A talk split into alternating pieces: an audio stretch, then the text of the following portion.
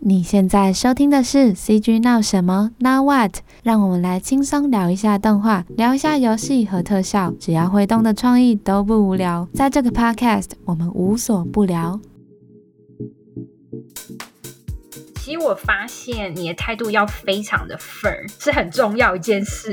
以前有认识一个韩国同事，然后我永远记得他跟我讲的这句话，他就说：“Danka，you have to be firm，不然你就会被占到便宜。”他讲的话真的是很有道理。有时候我在写 email 跟公司报价，我会先把我价码提高，就是我并不会说 “OK，我要这案子让我做，我愿意”。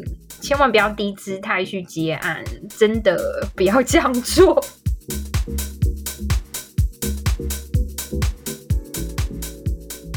Hello，大家好，我是 Justin。这一集我们邀请到的是目前在动画特效领域担任 Senior Texture Surfacing Artist 的 Danka 姜玉恒，在灯光特效的领域里。Danka 他曾经在动画特效公司还有广告公司都有过灯光及 3D 相关的工作经验。他也曾经以接案的形态在美国生活工作。在这一集的 Podcast，我们会来邀请 Danka 聊聊他的工作，以及他又是怎么成为目前专精在 Texture Surfacing 的工作吧。呃，大家好，我是 Danka。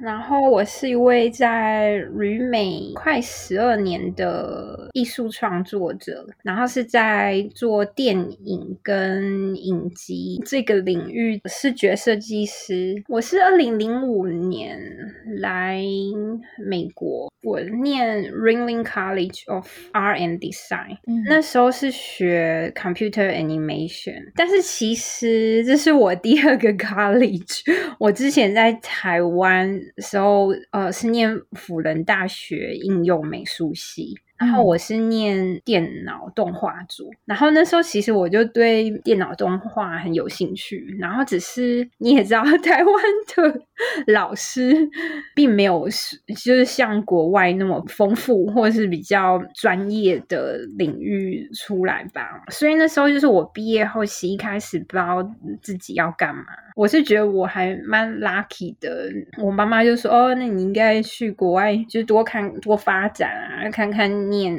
再念一个 学位，可是他的意思是说，哦，他觉得我应该去念一个什么硕士。然后，但是我还发现，就是 Ringling College of Art and Design 这个学校，这个学校其实没有硕士。然后我是先我在一个呃台湾动画影展看到他们学生的作品，然后那时候一看，嗯、哇，这个动画实在超可爱的。然后我看到时候觉得，哦，我想知道他们他们是怎么做的动画，就是他们的 animation 呃非常生动。那是我看到就非常吸引我，然后我就开始去上网找关于这个学校的资讯。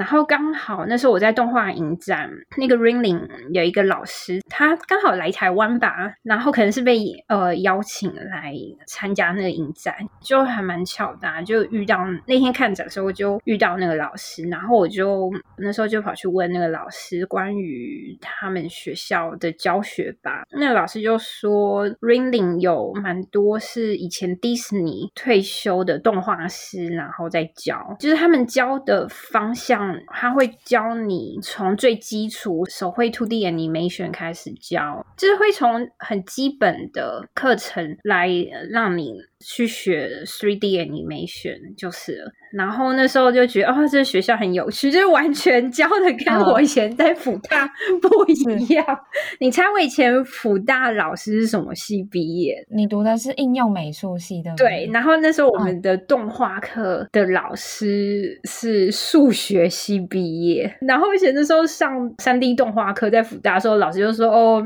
呃，自己去买书，然后自己从书学起。所以那时候大家都学的，就是基本并没有基础都没有打好。就对，然后那时候我听到就是 Ringling 老师解释学校课程，然后就说哦，我决定了，我要来，我要去 上这间学校，所以我就还蛮幸运，然后我妈就让我去念了，然后就一来美国就到现在。哦、因为那时候在之前二零二零年访谈的时候，你有提到说 RCA 它是比较像传统动画教育，那它可能就会从迪士尼他们有十二项动画法则。到他们很传统，绘画这些课程，他们都有。嗯，这是我们第一年的时候，就是呃，freshman year，我会从那种传统动画跟对动画法则开始学习，到了。第二年我们才开始上三 D，就是他会先让你学哦什么动画十二法则啊，嗯、让你知道基础后，他才教你带你到 3D 的课程去。第三年、第四年我们会开始准备一个个人壁纸，然后其实这个人壁纸会从呃三年级的下学期开始，我他会要求你要想两个故事，而且就是 Ringling 他还蛮严格，假如说你的故事没有被批准的话，你就你就被当了。没有被批准就先被当。哦，就是你的故事没有被批准，嗯、他就会、哦、他就把你当掉，因为他不希望学生制作不好的毕业制作。哦、对，所以他非常非常严格。所以 Ringling 学生的作品才会那么好，就是因为这，因为老师蛮严格，他会 make sure your story is good。对，所以那时候。哦我还蛮幸运，我我的两个故事有一个故事过了，另外故事就没有过，这也不是那么好过，就对。嗯、然后那时候我就过了那个故事，然后到了 Senior Year，就是我们的第四年，整年我们都要。就开始一个人制作那个动画作品，一个短片，大概十分钟以内吧。而且你不能做超过，你如果超过，他也会挡你就对了，非常非常严格。哇，对，挡的标准很很严格。啊，我们学校的学生作品才会，就是常常有时候会在 SIGGRAPH 得奖，就对，因为老师要求很严格。而且就是第四年的时候，我们在制作，我们他会请业界的老师或就是业界以前毕业学长姐来回学校给我们 critique，就是会给我们意见啊。然后就是老师也会去找以前毕业的学姐当学生的 mentor，就是去指导呃你的动画就对了。其实有时候我会每年我都会收到我老师寄给我，他是寄给大家啦，以前的学长姐说要不要 critique 学生的作品就对。有时候我有空我就会来好。啊，来看看今年大家做的如何。然后就会帮他们，oh. 呃，就是指导他们哪边地方可以改进，就对了。哦，oh. 对，就是学校的系统蛮非常有效率跟严格吧。Oh. 所以那时候我不后悔，那时候没有去念什么硕士。我觉得我在这学校学到很多东西，就是比我以前，比我以前在福大学到很多，就对了。我觉得好像读艺术其实不会像其他产业，就是我们出国去念个研。研究所好像研究所，它会是很多产业说，呃，你必须要有这样的学位，我们才可以 offer 你工作。嗯、我觉得艺术的产业或设计的产业就是比较像，其实大家都是用作品说话，所以其实去任何学校，其实都是要主要去看资源，还有跟呃很重要的是，之前可能跟其他美国。在工作的来宾，他们都会说，其实人脉非常重要。哦，对啊，那时候也是有在学校，然后到出社会之后，丹卡你有去认识很多产业中的朋友。就像是你刚刚开头也有讲到，就是其实有时候要是人脉再去多拓展一点，有时候在工作转换上也是一个很好的帮助。嗯，那时候我毕业后，我一开始其实我在纽约工作大概三年多吧，后来我搬到加州，因为想换个 新环境，所以后来我就一直待在加州。我现在在还是在加州，在 LA。我觉得在工作上，因为毕竟就是做这个。产业会跟一个 team 工作，所以你会认识到像 designer 啊、art director 啊，或是像其他比较 technical artist，你会遇到不同的人就对。而且其实我觉得美国工作环境，大家换工作的几率 非常非常的非常的高。就是我觉得美国人的工作态度是，就是他们会去挑战自己。假如说他们觉得不满意现在公司，他们并不会说哦，我再忍一下。就是所以我觉得蛮多 freelance 吧，freelance 有一个好处就是，就是合约工作者嘛，就是做完这个合约后。你就可以再去再去找别的公司，我觉得有好有坏啦。就是，但是我觉得我后来变成自由工作者后，就有一个好处就是我认识到很多不同领域的人，对之后找工作有帮助。有时候，嗯，就是假如说我已经有合约在身啦，但是有时候我还是会接到别的公司问我要不要接案，我就会给我其他还没有案的朋友就对了。同样，当我没案的时候，我的朋友会给我他们没办法接的案，就是你没有办法一个人单打独斗吧，在这个领域。嗯，对啊，尤其是像现在我们疫情之年，加速了整个 remote 的工作，其实越来越多。觉得现在好像有很多那种 remote 的工作都开放 worldwide，就是全世界艺术家都可以去投递。嗯，对，其实我还蛮讶异，就是我去年，呃，我在台湾待快五个月吧，然后后来我还是回来。美国工作，因为就是有有人叫要给我安置，现在这个公司 Encore，我还蛮讶异，Encore 非常非常 busy，他们现在大概有五六个秀吧，其实我有点不是很清楚，但是我知道他们、oh. 呃标到就是有新的秀，就是他们现在我从去年七月到现在吧，完全没有断过，我还蛮讶异，他们接到很多秀就对了，呃，在我们这行。行业一直没有间断，就对，就是秀一直在制作。我不会觉得说我这个行业，我会害怕说哦，我下个月可能没案了。我觉得他们还蛮忙，而且我跟其他的朋友有聊过，他们也说他们非常非常的忙，在别的公司。哦，那就是会讲到我们今天。这一集 podcast 想要请丹凯来分享一下，就是你目前在 Encore 的角色，或观察到现在目前是叫 Senior Texture Surfacing Artist 这个角色主要的工作内容，跟我们分享一下。嗯，我们公司他们是做影集，嗯，嗯对他们所有的案子都是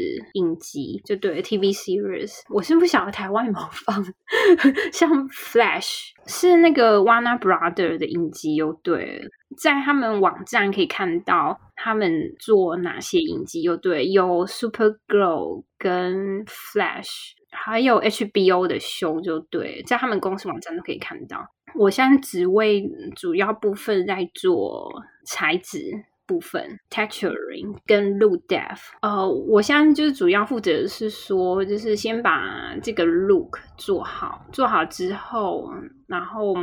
再给就是下面，譬如说灯光师他们去打灯就对了。就是我把基本的呃材质跟 look 去设定好，这是我现在的工作。我觉得比较专一吧。以前我在很多不同公司上班，然后我都什么都要做，就对。就譬如说做一点灯光啊，然后做材质也要做，有时候可能要帮忙一下镜头吧，呃，或是 layout。譬如说，有些 shot 你要去布置三 D 建模，我要去帮忙那些一些杂物比较多就对了，用这样解释。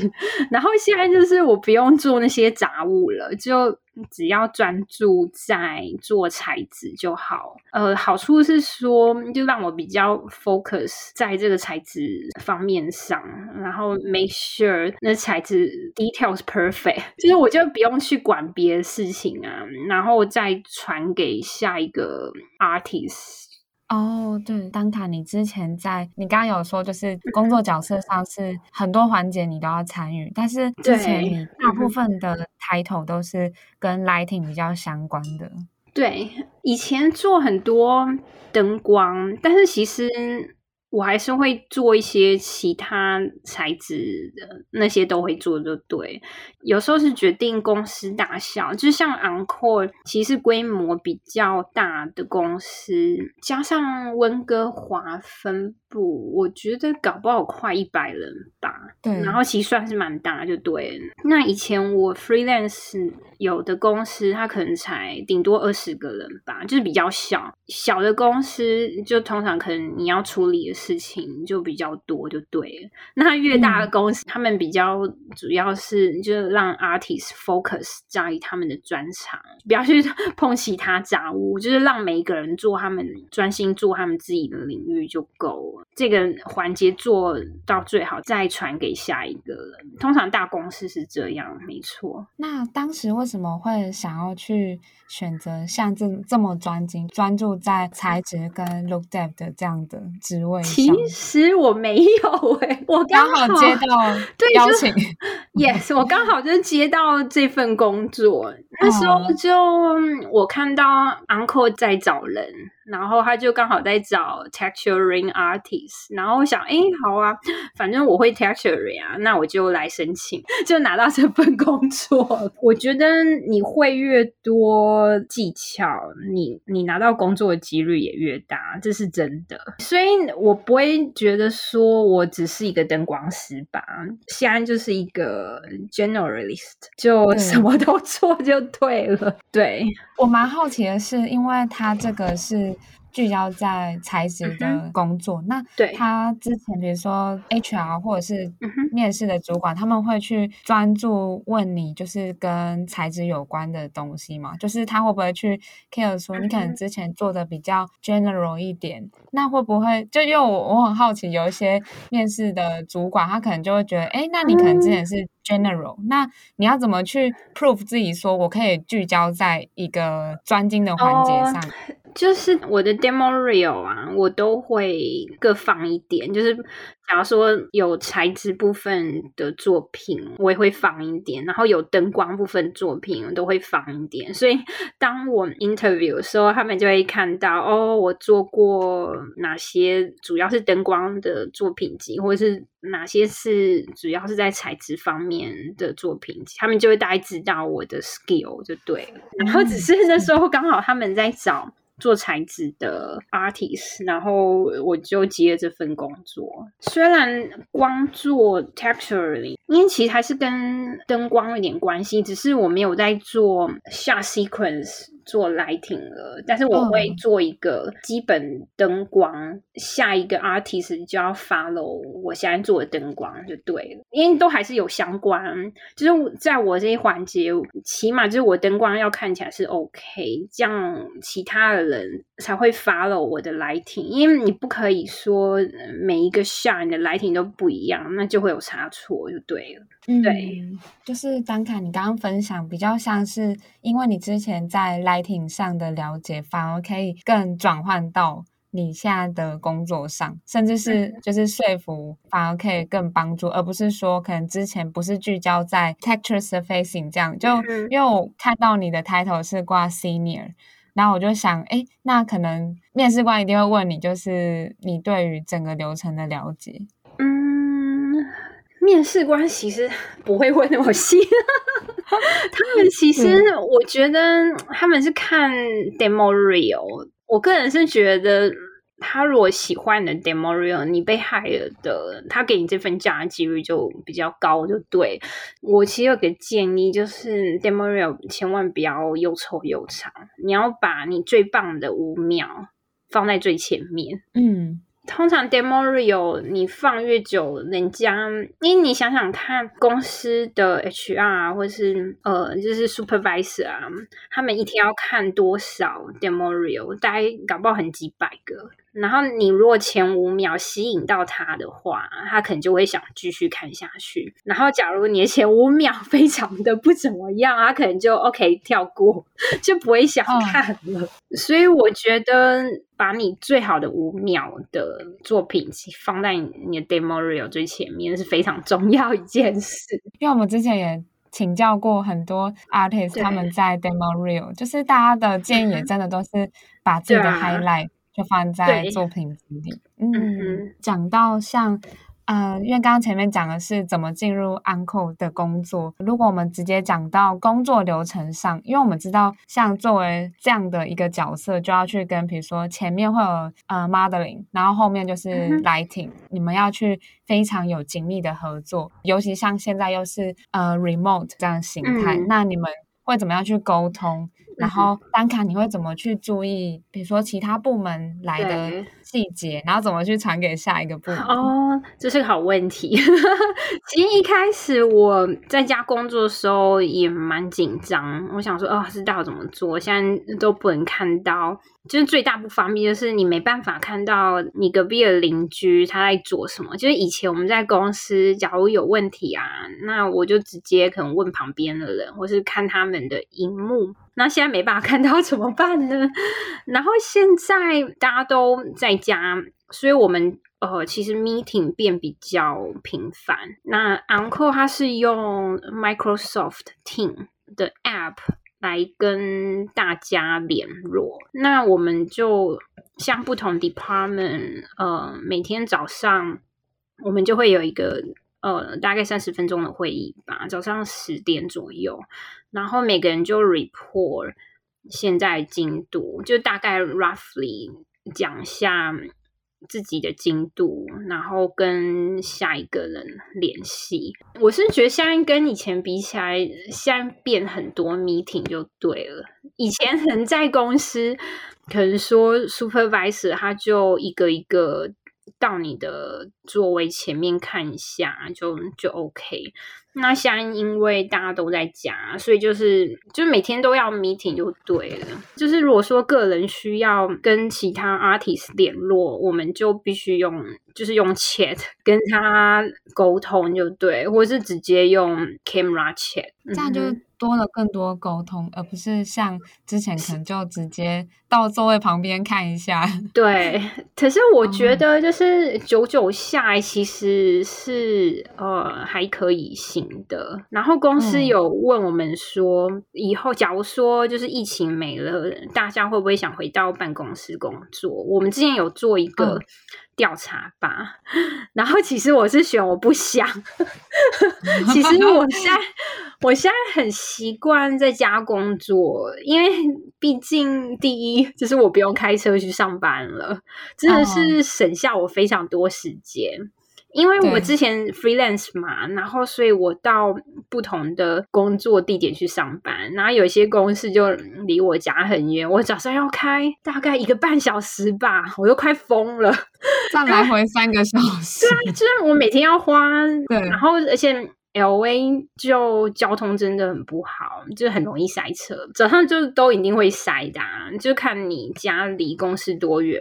那现在因为在家，我不用开车，就又省钱又省时间，所以我现在是 prefer 就永远待在家工作。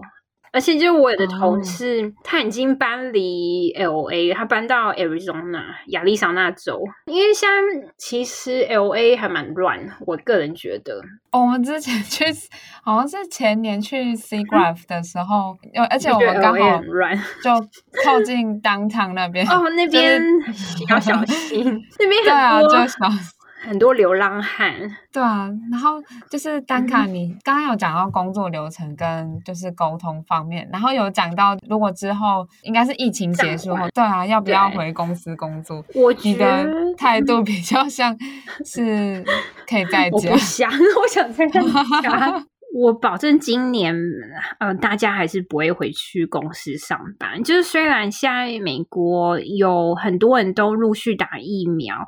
可是我觉得公司不会那么早让你回去。像我个朋友，他在 NVIDIA 工作，然后公司已经跟他们说。在今年一月吧，他他们就说 working from home，他们会 keep pushing，他们会让对他们已经跟大家说无限期在家工作了，无限期。对啊，然后我知道像梦工厂也是、嗯、已经确定就是会无限期的在家工作，就对了。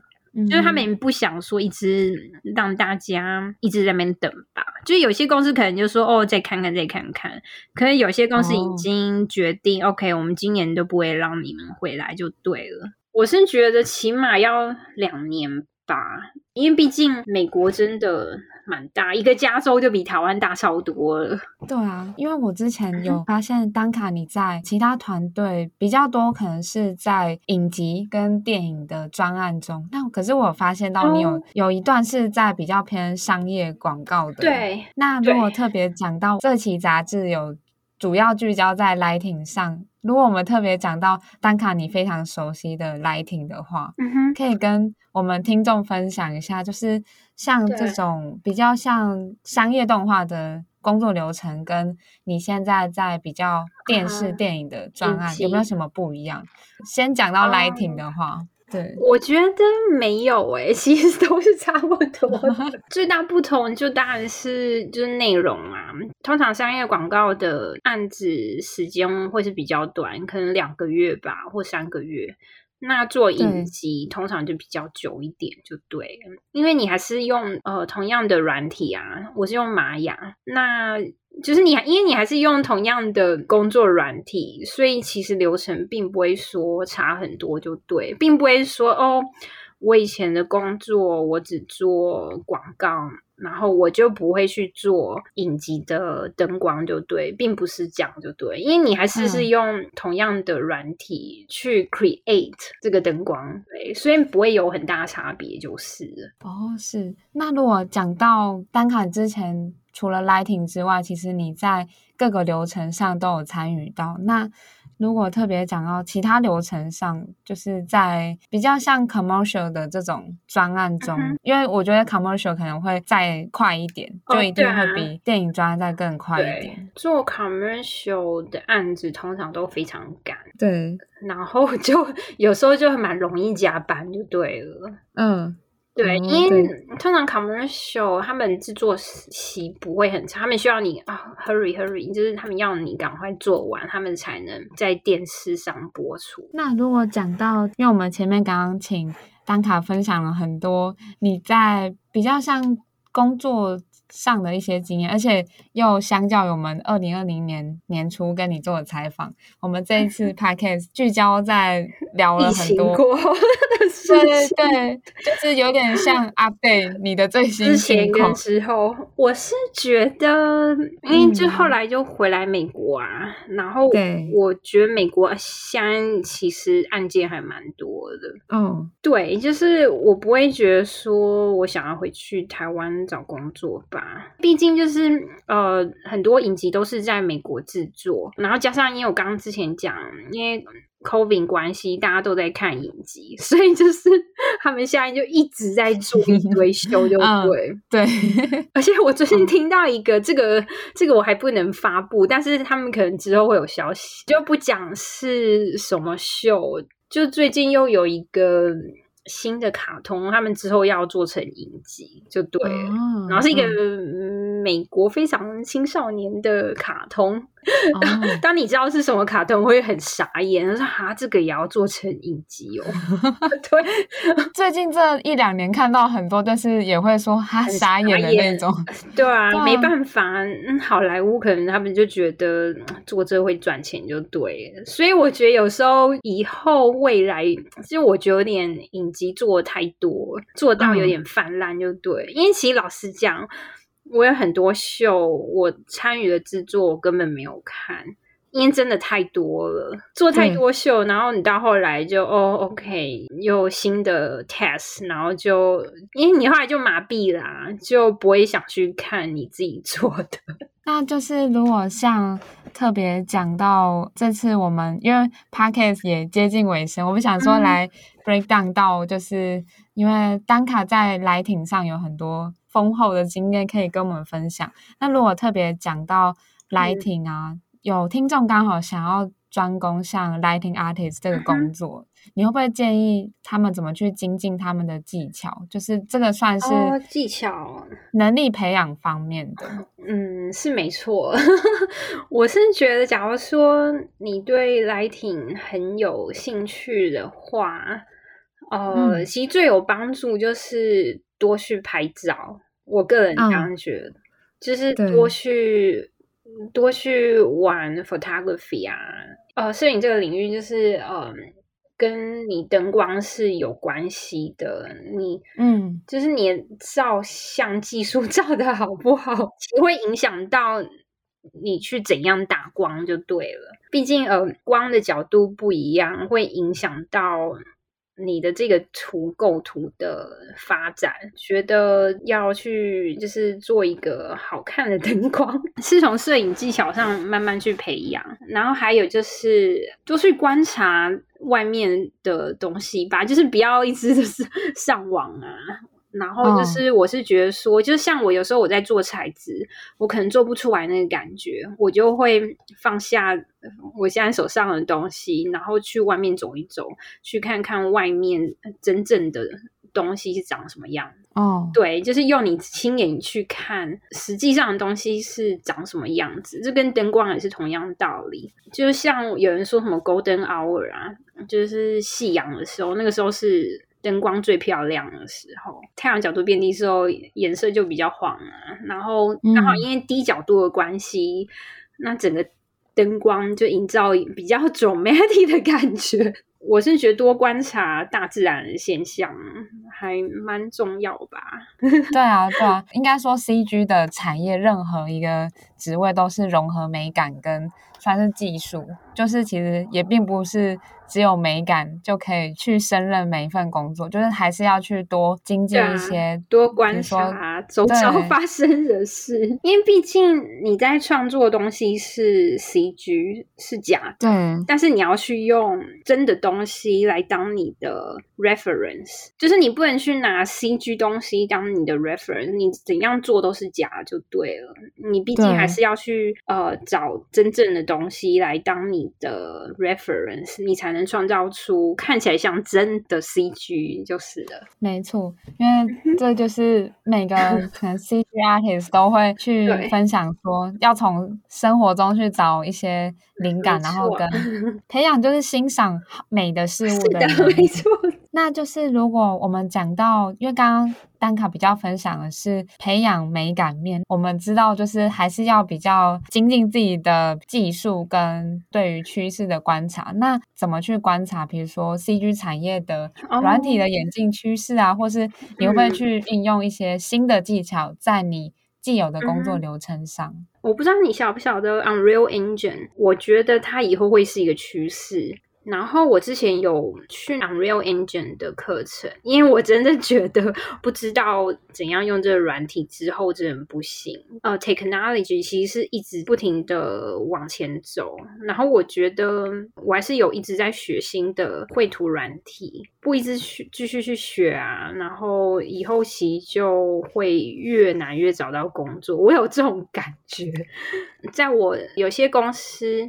我有遇到可能年纪比我大十岁，就不同 generation 的 artist。然后就是像有些比较新的软，呃，就是因为他们可能就不太清楚新的 software，对他们而言可能有点吃力吧。就是有些 artist 可能还是用 Photoshop 在制作材质啊，可能就不会用 Substance Painter，就是我现在用的。然后，但是他们就不会很想学新的吧。嗯、然后，毕竟我觉得身为一个 digital artist。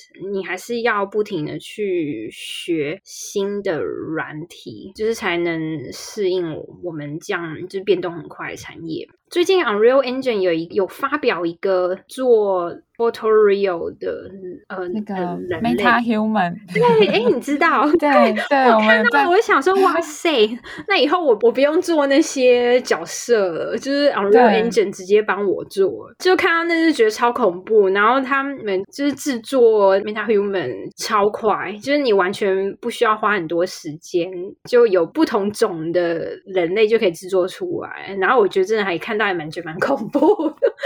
我发现，就是美国很多公司都在发展 AI 这个领域，就是不止在 visual effect 啦，在各行领域，汽车啊什么别的领域，他们一直在发展 AI。我觉得也许十二十年吧，搞不好我们都 找不到工作。但我这只是只是大胆假设，就是有可能我跟我的软体进步到，我只需要用 AI 跟他讲说，哦，OK，我现在想做一个年纪几岁的男人或是女人，然后这个 AI 就会用软体帮我做出来。这只是我一个大胆假设就对，但是我觉得未来是有可能这样，就是软体会进步到这样子的程度就对了。因为你看 Unreal Engine 的 Meta Human 啊，就是你可以自己设定哦，年纪几岁的人，然后呃他的外观，有没有胡子啊，眼睛的颜色啊，就是非常快速就可以这样设定出来了。那假如说就是软体进步到你用 AI 去控制它，你只需要用声控，搞不好就做出来这个软体。对，这只是我一个大胆假设。对，AI 真的很恐怖，我觉得在各行各业，啊、包含如果像我是比较偏文字工作者，嗯、呃，啊、我也在幻想说，如果假设以采访记者来讲，可能就会不会以后他们可以去分析说，现在网络上的很多网。呃，比如说文字数据，那我去凑成一篇趋势报道，我也会很怕这个。如果相较于图像，我觉得文字他们应该更快吧？也有这可能啦。其实我有，这是题外话。其实我有就是发现，人力会慢慢被电脑取代。就是你用用这个理念，其实在不管每个。领域都是同样道理，就对，所以嗯，maybe 某天就是我们这些 artist 会被电脑取代，也是有可能。嗯，那我就不知道。对，但是有可能说用的这些 three D 软体啊，也许会越来越聪明，就是像 MetaHuman，就是会省去你很多创造的时间。我觉得这是最后一个趋势，就对了。因为我觉得在艺术产业。反而很多很厉害的艺术家反而不用担心的是，因为我觉得机器或者是 AI，他们虽然可以去产生很厉害的图，可是我觉得他们是根据人类他们创造出来的创意，然后他可能去经过演算或者是逻辑分析，他说：“哎、嗯，可能我可以产出一个符合市场趋势的。”的设计商商业作品或设计，可，可是我觉得对，可是我觉得它会变成很像是基于在人类创造出来的，还是会需要用呃艺术家的经验对来决定就对了。Engine 现在非常非常的 hard，然后我真的觉得不去学不行，就是不去看看它到底是在红什么，真的不行。对，今天很谢谢可以跟丹卡聊了这么多很多事情可以讲 哦。除了工作外的方面，就是在美国生活也是丹卡可以分享的。在美国的生活，我在纽约住过，然后我以前学校是在佛罗里达，在佛罗里达州。然后我在伦敦有住过几个月，那现在就是我应该 就定居在洛杉矶。然后，但是因为最近疫情的关系，其实我想搬家，也不是说疫情关系，因为毕竟现在可以在家工作，所以基本上我要搬去哪都可以。对就像我有同事刚之前提到，嗯、他都他已经搬到 Arizona 去了，他说他绝对不会搬回 搬回 LA。这边房租啦，这边房租真的超贵，就是搬 到郊区一点，过得比较自在哦。有这样的打算？对啊，我现在已经在看郊区的房子。哦，对，其实就只要在美国境内，其实都 OK 这样。对啊，嗯哼。因为我现在在看之前 Charlie 他采访的这个内容，我想说看有没有延伸补充的。呃，嗯、像你之前提到，你说有些人觉得 one 很难，我个人是真的觉得不难。我真的觉得第一，你要找一个比较有经验律师啦，就是他可能谈过很多成功率很高的律师。其实美国律师都蛮多的。我我不知道比率是多少，其实美国很多外来工作者，嗯嗯，对，就是呃，就是很多人都是拿工作签证，不止在艺术领域，别的什么科学啊，什么别的都有，就很多都是拿工作签证。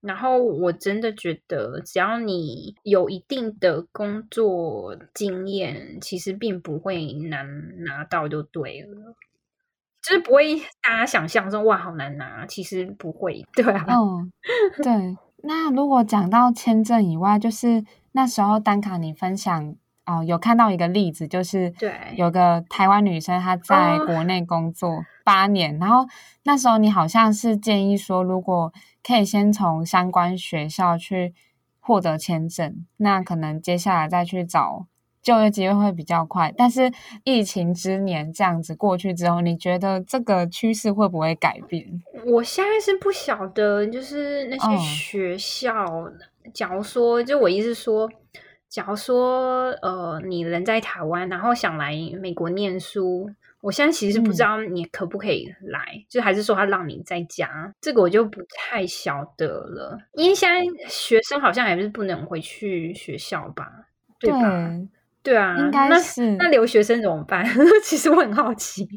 对啊，所以我觉得现在这个时机，可能说你想从学生签呃留下来工作，可能有点 tricky。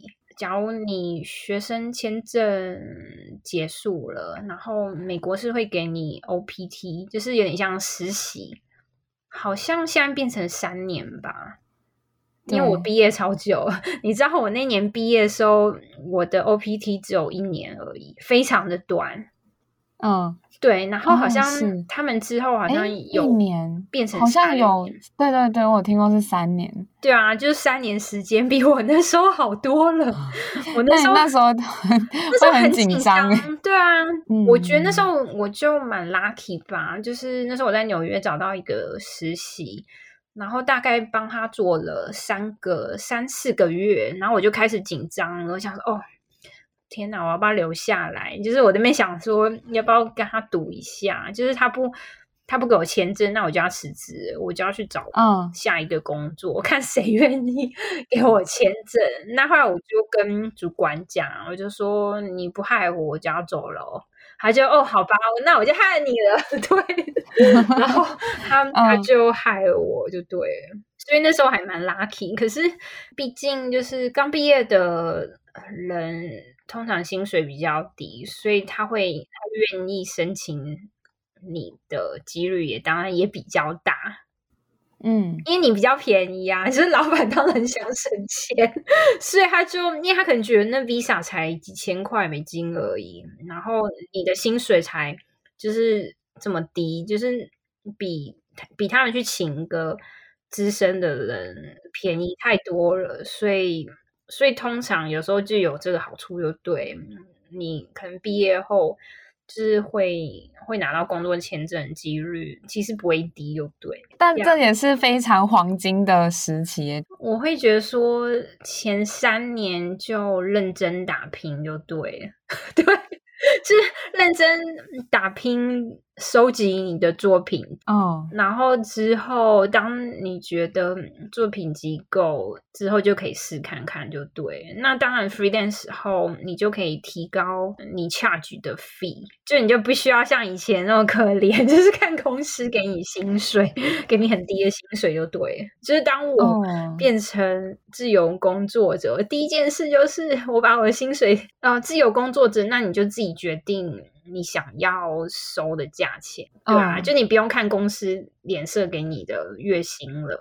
哦，oh. 对，当我变成 freelancer，我就马上提高我的薪水。对，哦，这个很能很可以聊的是，因为一定有很多朋友他们是想要从公司的体制跳出来，但是单卡，你刚刚分享有一个很可以分享的点是，你马上提高你的就是你的报价。通常就是你刚出来当 freelance，那你要怎么去说服说，哎，我就是这个价钱哦，位你们要接受哦？这个对啊，刚出来第一步的时候，其实那时候就是我刚变成 freelance，然后我也不知道说哦，我要。我要 charge 多少价码，这样才算合理？那当然，我也不想说，我不想要低薪。嗯，对，你想说以前做要死要活，就是当人家正职，对然后薪水又很低。现在当 freelance，就是你自己就可以决定你的价码是，就是问我其他做很多年的。Freelance 朋友问他们意见啊，就是他们会说哦，大概这个 range 是合理就对，那我自己心里就有个。然后就是当有公司来来问接案的事，其实我发现你的态度要非常的 firm，是很重要一件事，就是你的态度要很坚强。这是我我在我其他公司学来，公司的朋友学来的。以前有认识一个韩国同事，然后我永远记得 他跟我讲的这句话。他就说：“Danka，you have to be firm，不然你就会被、oh. 被占到便宜。嗯，对。然后 他讲的话真的是很有道理。有时候我在写 email 跟公司报价，你也知道公司会喜欢砍价，就是通常我会我会先把我价码提高，让他去砍。就是我并不会说 OK，我要这案子让我做，我愿意。千万不要低姿态去接案，真的不要这样做，因为你低姿态接案，他会觉得觉得说哦，你很便宜啊，那他也许会用你没错。我自己是觉得说你放低姿态，那他可能就会觉得不会珍惜你。毕竟你是 digital artist，很要很有自信，因为毕竟这是一个 business，你要想你是一个 service。你要去卖你的专长，你是帮他做事没错，但是你是在卖你的专长。你要把你自己当一个 business 来看，我觉得没有必要放低姿态，但是你也不能说下去非常高就对，所以你要给他一个合理的。稍微高一点的的的 range 让他去看哦，oh. 就是你给他一个稍微高一点价钱啊，因为你要想象你自己是一个 business，你给他稍微高的价钱，让他有空间去 negotiate，其实是对两方有益。对，没错。因为假如说今天我放低姿态，就说好，我愿意看，嗯、呃，美金五十块。来做这案子，你可能到时候会越做越不开心。I promise，陷入恶性循环，就是发现真是恶性循环，大家都找我做比较低价一点的案子。对啊，而且这样公司就会，他就我觉得公司会利用你吧，就觉得哦，你便宜就什么都给你做就对了。哦，这个很多华人可能会犯这个大忌，当狗的姿态。那我就不知道，啊、很高兴今天可以跟你聊这么多有趣的内容，太多可以聊了。